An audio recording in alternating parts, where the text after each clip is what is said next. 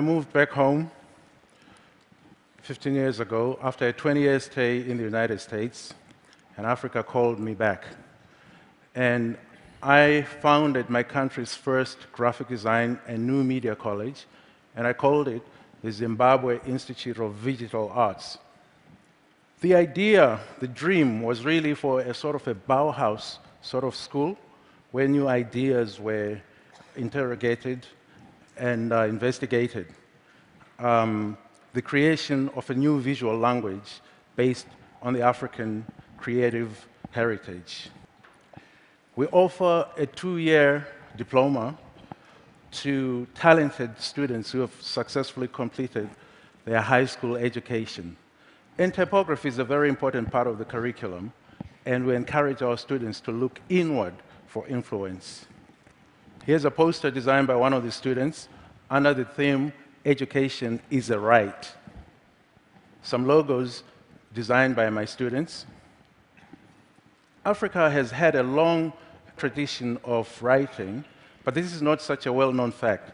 And I wrote the book African Alphabets to address that. The different types of writing in Africa. First was proto-writing, as illustrated by Nsibidi, which is the writing system of a secret society of the Ejagham people in southern Nigeria. So it's a special interest writing system. The Akan people of Ghana and Sierra Leone developed Adinkra symbols some 400 years ago. And these are proverbs, historical sayings, objects, animals, plants. And my favorite Adinkra system is the first one at the top on the left. It's called Sankofa. It means return and get it.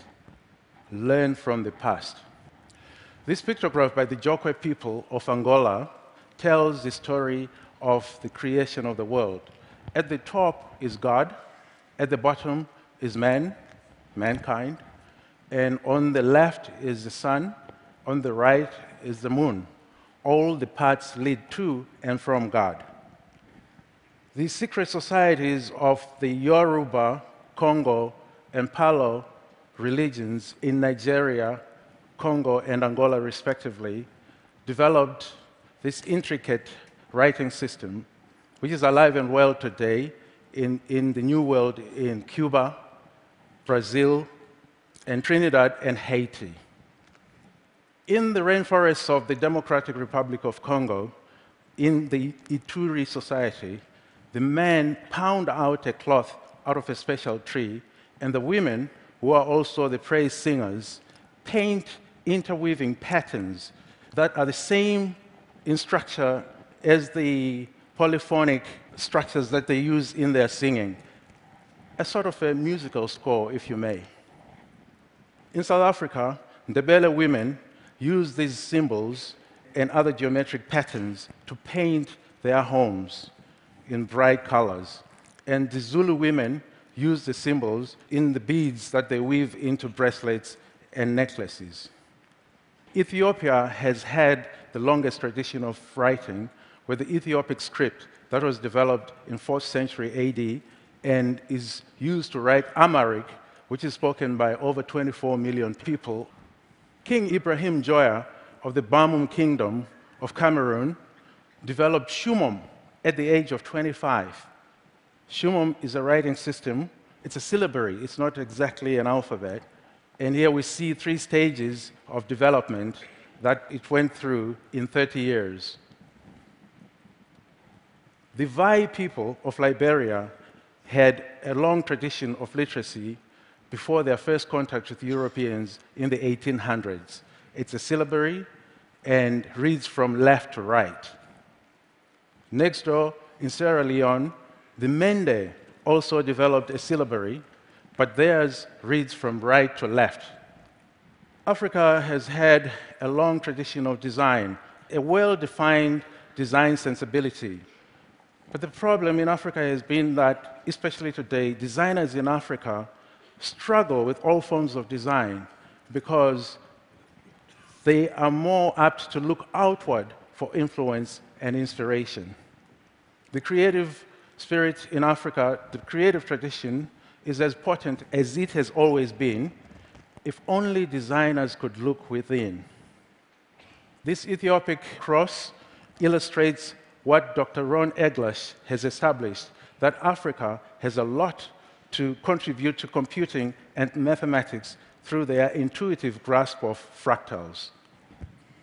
Africans of antiquity created civilization, and their monuments, which still stand today, are a true testimony of their greatness.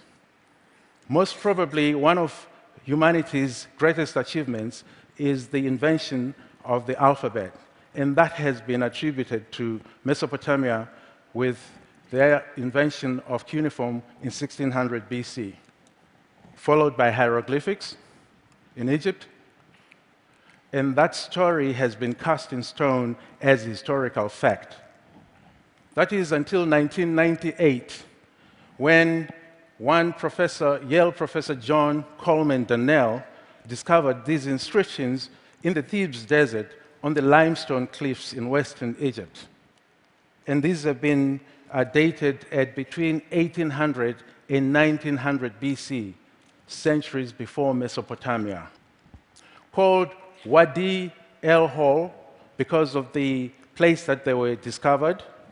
These inscriptions, research is still going on, a few of them have been deciphered, but there's consensus amongst scholars that this is really humanity's first alphabet. Over here, you see a paleographic chart that shows what has been deciphered so far, starting with the letter A, Aleph at the top, and Bet in the middle, and so forth.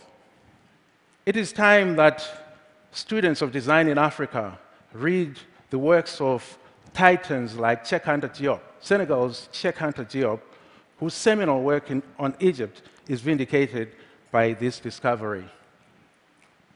The last word goes to the great Jamaican leader, Marcus Mosiah Garvey, and the Akan people of Ghana with their Adinkra symbol, Sankofa, which encourages us to go to the past so as to inform our present and build on a future for us and our children it is also time that designers in Africa stop looking outside.